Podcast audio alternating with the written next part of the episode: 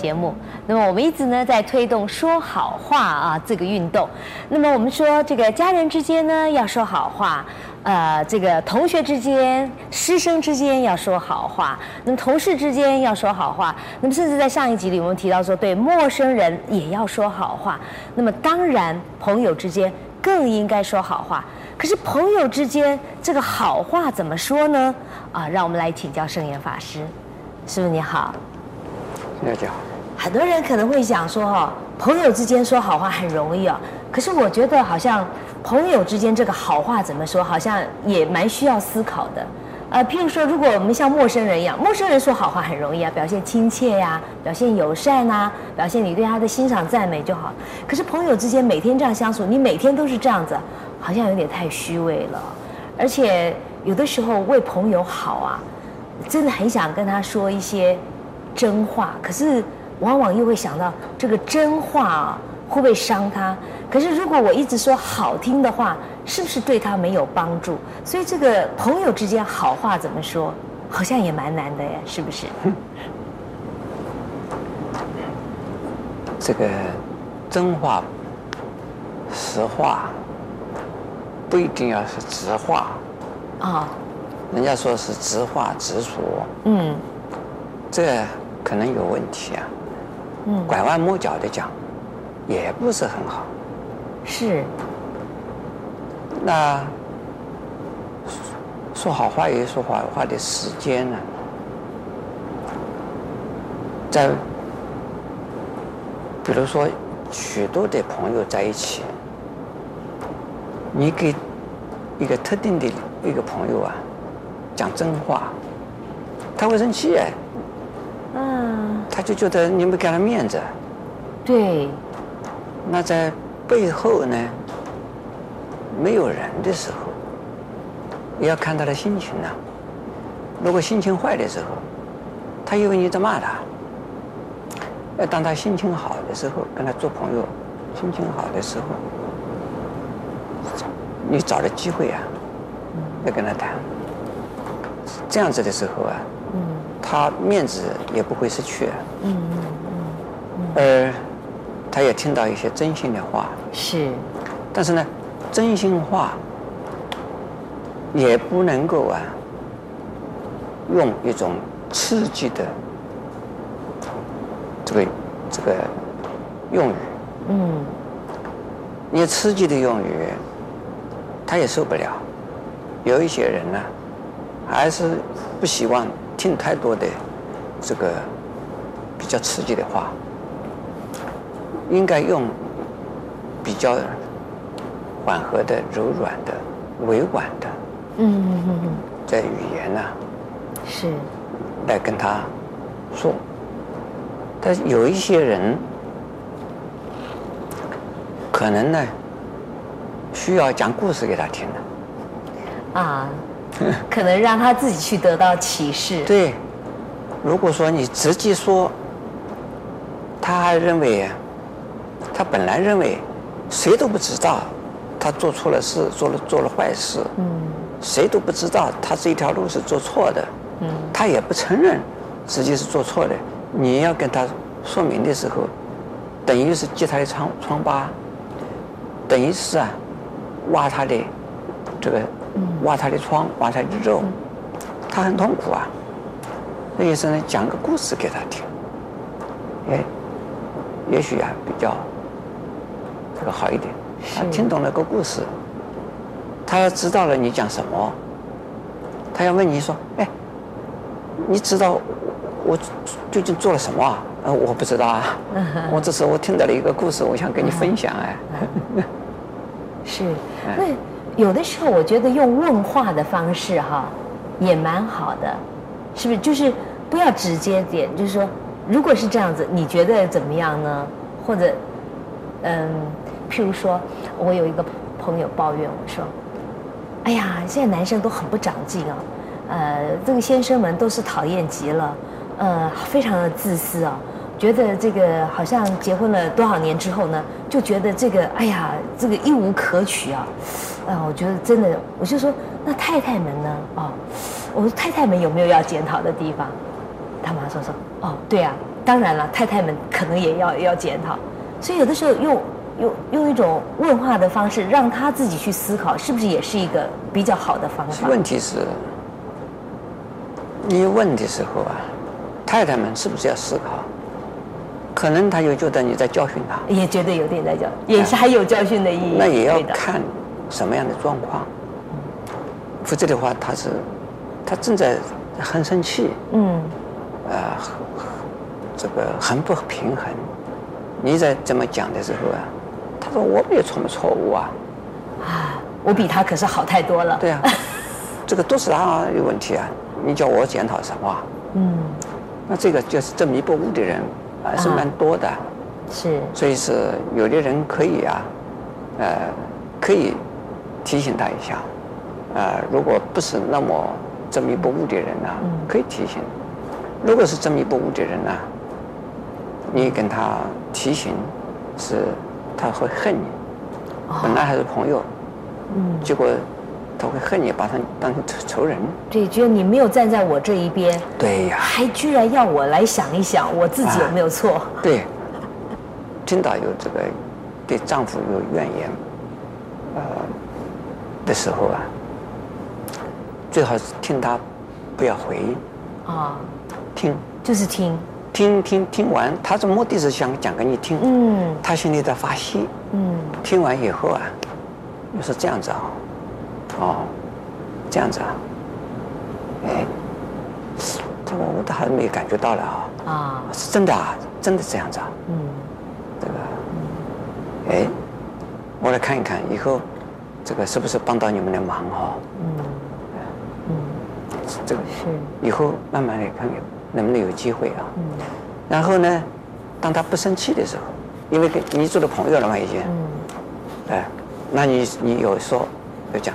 哎呀，我过去我跟我的先生之间呢，嗯，也曾经有过这样的一个过程的，是。后来把这个怎么样子扭转过来了，嗯，那我跟你分享，嗯，朋友还是好朋友啊，嗯，是啊，真的啊，就是说朋友之间呢，讲真话，讲实话，讲有用的话。有时候也要注重技巧啊，就是是不是说不能啊要智慧，还是要智慧？那么啊，不是不是说直话重话就是一定是好话。那么这一点呢，还是很值得我们啊利用我们的智慧去思考。也欢迎您稍等一会儿继续跟我们一起分享佛法的智慧。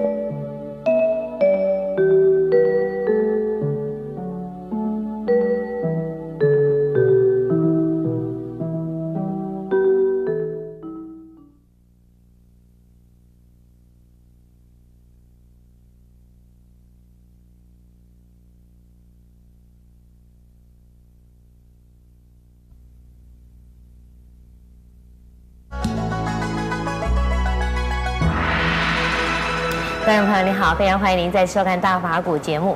我们说朋友之间啊，要说好话，如果是好听的话，那当然很容易。可是如果要说逆耳的忠言啊、或者是规劝的话，怎么说呢？这需要很高的智慧。让我们继续来请教圣严法师。师父哈、那个朋友之间嘛，因为无话不谈，所以他有时候比较会撤除心防，就会讲一些他心里真正的话。譬如说，他如果不喜欢某一个人，他可能会跟你说。哎呀，我好讨厌那个人，那个人好差劲啊，那个人真是糟糕。那个人，可是如果你是不喜欢这个背后到人家搬弄是非的人，那这时候该怎么办呢？这是希望找到同志，能够谈得来的呢，就是同志。对呀、啊。这个，呃，能够找到一个人，就是知音，他讲的话你能够接收，你能够听，而且有共鸣，有共鸣，有反应，那他就是。就是就投机吗？对。否则的话呢，是话不投机。对。那就是半句多。是。那就没什么好谈的啦。所以说，老师啊，这个在一起能够一谈半天，嗯，这个真是有味道。那谈的是什么呢？嗯，多半都是谈的是非话。那么特别是对自己的心中啊，一根刺。或者几根刺，总是找到朋友能够有希望谈一谈，谈一谈的时候，他是要要能够发泄一下，那希望有得到一个知音，得到一个同情的人，得到一个得到你的认同，认同啊，嗯，那，那你如果说你听了他以后，你不认同，那会吵架哎。对呀。你一边听一边在反驳他，那他就跟仇人那边去了。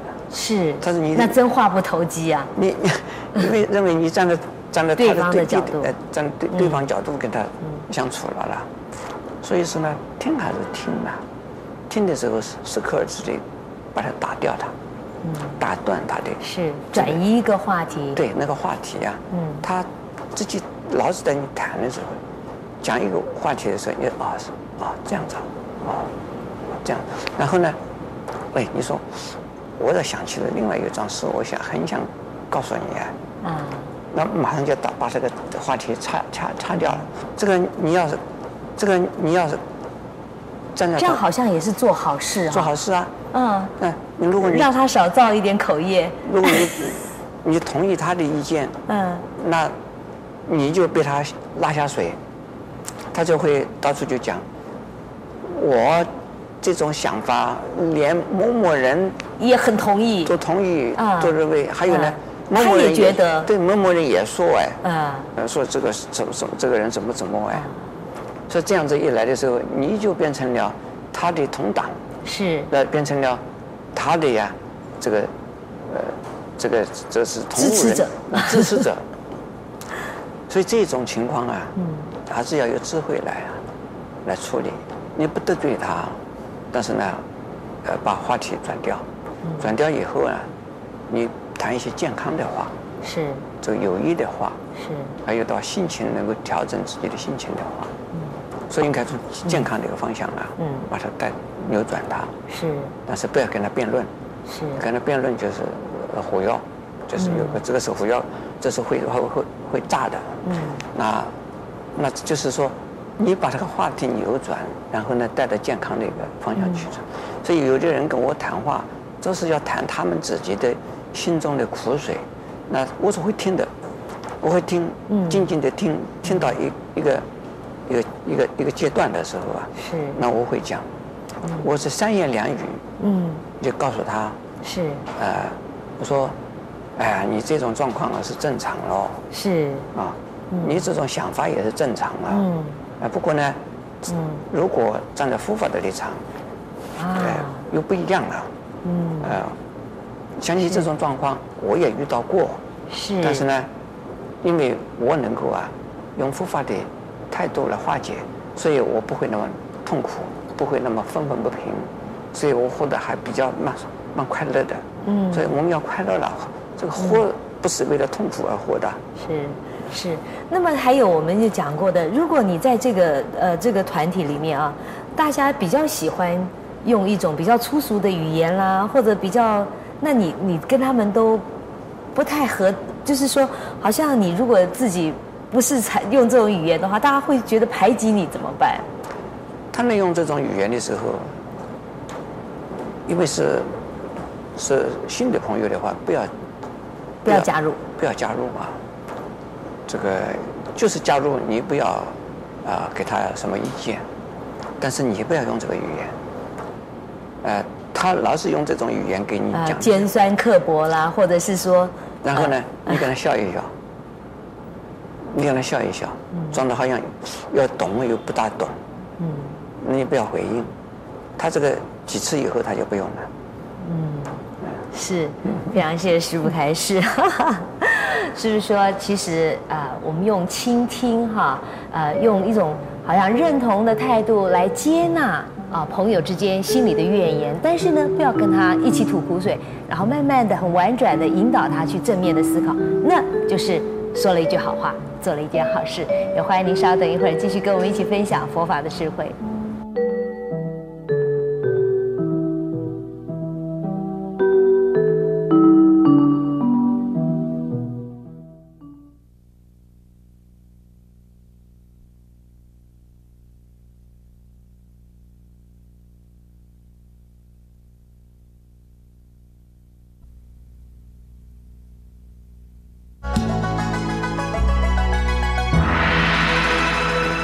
好，欢迎再回到大法古节目。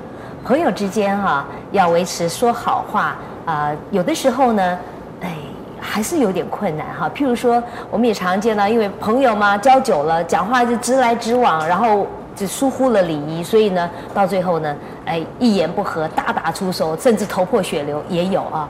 那还有人说，我朋友好多，如果我每个朋友都要付出我的关心，都要时时祭奠祭奠他们，负担也很重哎。那在这当中分寸怎么拿捏？让我们继续来请教圣严法师。师傅先说那个朋友之间啊，怎么样维持适当的礼貌？不要因为朋友这个太好了，结果就引起了言语的冲突。这一点师傅有什么建议？跟朋友之间呢，一定要保持啊尊敬、和乐、尊敬，这个。交朋友就是希望能够快乐，能够快乐一定是和谐的。柔和的和谐，一定是从真菌之中得到的。好朋友太好了，有的是，呃，称兄道弟，是。有的人呢直呼其名，有的人就叫他的昵称。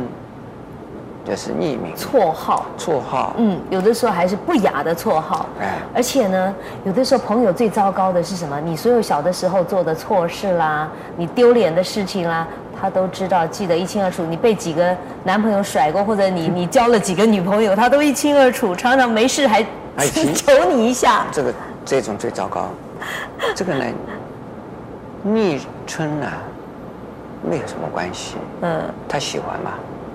这是这是叫做爱称，嗯，这称呼就表示亲切。这个，呃，比如说我们的总统，人家叫他阿扁，嗯，他自己喜欢人家叫他阿扁，嗯，很好啊。他习惯于人家说你叫我阿扁好了，哎，叫他阿扁并不等于是小看他，就是看他的习惯的。比如说我是个出家人，我已经出了家了。我小的时候，我也有小，也有也有也有小名啊。人家见了我这个出家人，还在叫我的小名。这个就是我自己呀，不在乎。这是我的信徒，我的弟子，听到了有人来叫我的小名，那一定不要他。一定对这个人说，这个人对我的师父没有礼貌，这么没有礼貌。现在我的师傅是法师，你怎么还叫他？小的时候的小名呢？嗯、这个小名可能当时是我的父母叫我的。嗯。那么现在你怎么也在叫？嗯。这不礼貌了啊。所以对朋友之间呢，分寸就是说，他喜欢是什么？你他喜欢的，还有呢习惯的，大家已经叫他是什么？怎么称呼他的，就是怎么称呼他。这个比较亲切。否则的话，你自己给他弄一个。或者他有一个绰号，他不喜欢你老爱叫他，那就很伤感情了。哎，很糟糕啊！所以说呢，就是要看因人而异啊，要看你跟这个朋友的关系是如何的，一到什么程度。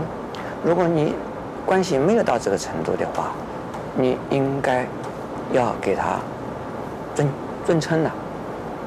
比如说，我对我这个学生来讲，学生。应该是我的学生，可是呢，站在我的立场啊，我叫学生是叫他法师，是叫他居士，是叫他老师，不是这样子称呼的。为什么？哎，他们现在的身份是这样子啊，甚至于有人呢，在背后，我的学生在我的背后，之后我的名字，圣严怎么怎么，圣严怎么怎么，我听到了，装的没有听到。嗯。那个还要保持这个关系。如果我听到了大发雷霆，你怎么直直接叫我的名字啊？这有什么关系？嗯孙中山不是人家叫他孙中山吗？这有什么关系？释迦牟尼佛就就有有人叫他释迦牟尼，这有什么关系？叫我的名字也没有关系啊。嗯所以说呢，在自己的立场来讲，不要在乎人家叫我什么。可是对人的来讲的话，要给人家要给他适当的适当的尊敬。嗯，你跟他尊敬的时候，彼此之间就不会啊产生摩擦。是。哎，另外呢，对这个朋友啊，呃，要关心。对。那个关心呢，这个你也不要担心的。现在我的弟子有好多万呢。是啊。那师傅怎么表达适度的关心？我的弟子全部加起来几十万人了。是啊。那我不认识的。对，不能每一个都记得，都都了解他的情况。这个见一次面，我先要跟他们讲的，说对不起啊，你什么时候跟我见过的？嗯。他师傅啊，你忘掉了，什么时候你还跟我一起吃过饭呢？啊。师父啊，你忘掉了，我什么时候看你开车的？啊。师父啊，你忘掉了，我什么时候送了你一件衣服？哎。啊。他都会记得清清楚楚。对。因为他记得比较容易，他记得容易啊。嗯，其实给我开车的人我太多了。是啊。我怎么记得？师傅每天要接触那么多，这个没有关系。嗯。你说啊，对了对了对了，那我现在想想起来了，是这样子。你替我开车，啊，但是呢，他一提以后，头脑里头会出现当时的状况，会记得。有的时候真的忘掉了，忘得一干二净。嗯。我是不知道啊。嗯，真的不知道，真的忘掉。嗯，那时候的，就是啊，真的对不起，年纪大了一点，这个，好了，你对师傅这么熟了，师傅这个没有办法记得那么多了，也请你原谅了。以后你要常常来见我嘛，你常常来见我，那我就记得你了嘛。那不管你认识不认识我，我为我的所有的弟子都祝福的。是，所以哎，让他感觉上并不是那么那么疏远，呃，让他觉得师傅还是很亲切。是，所以这个朋友之间啊，这个分寸拿捏哈、啊，也需要智慧啊。就是说，要维持适当的礼貌，要维持适当的关怀。可是呢，也不能因为过度的关怀，然后呃，影响到自己的生活。那么佛法在这方面呢，其实呢，可以给我们很多的帮助。欢迎你在下集里面继续跟我们一起分享佛法的智慧。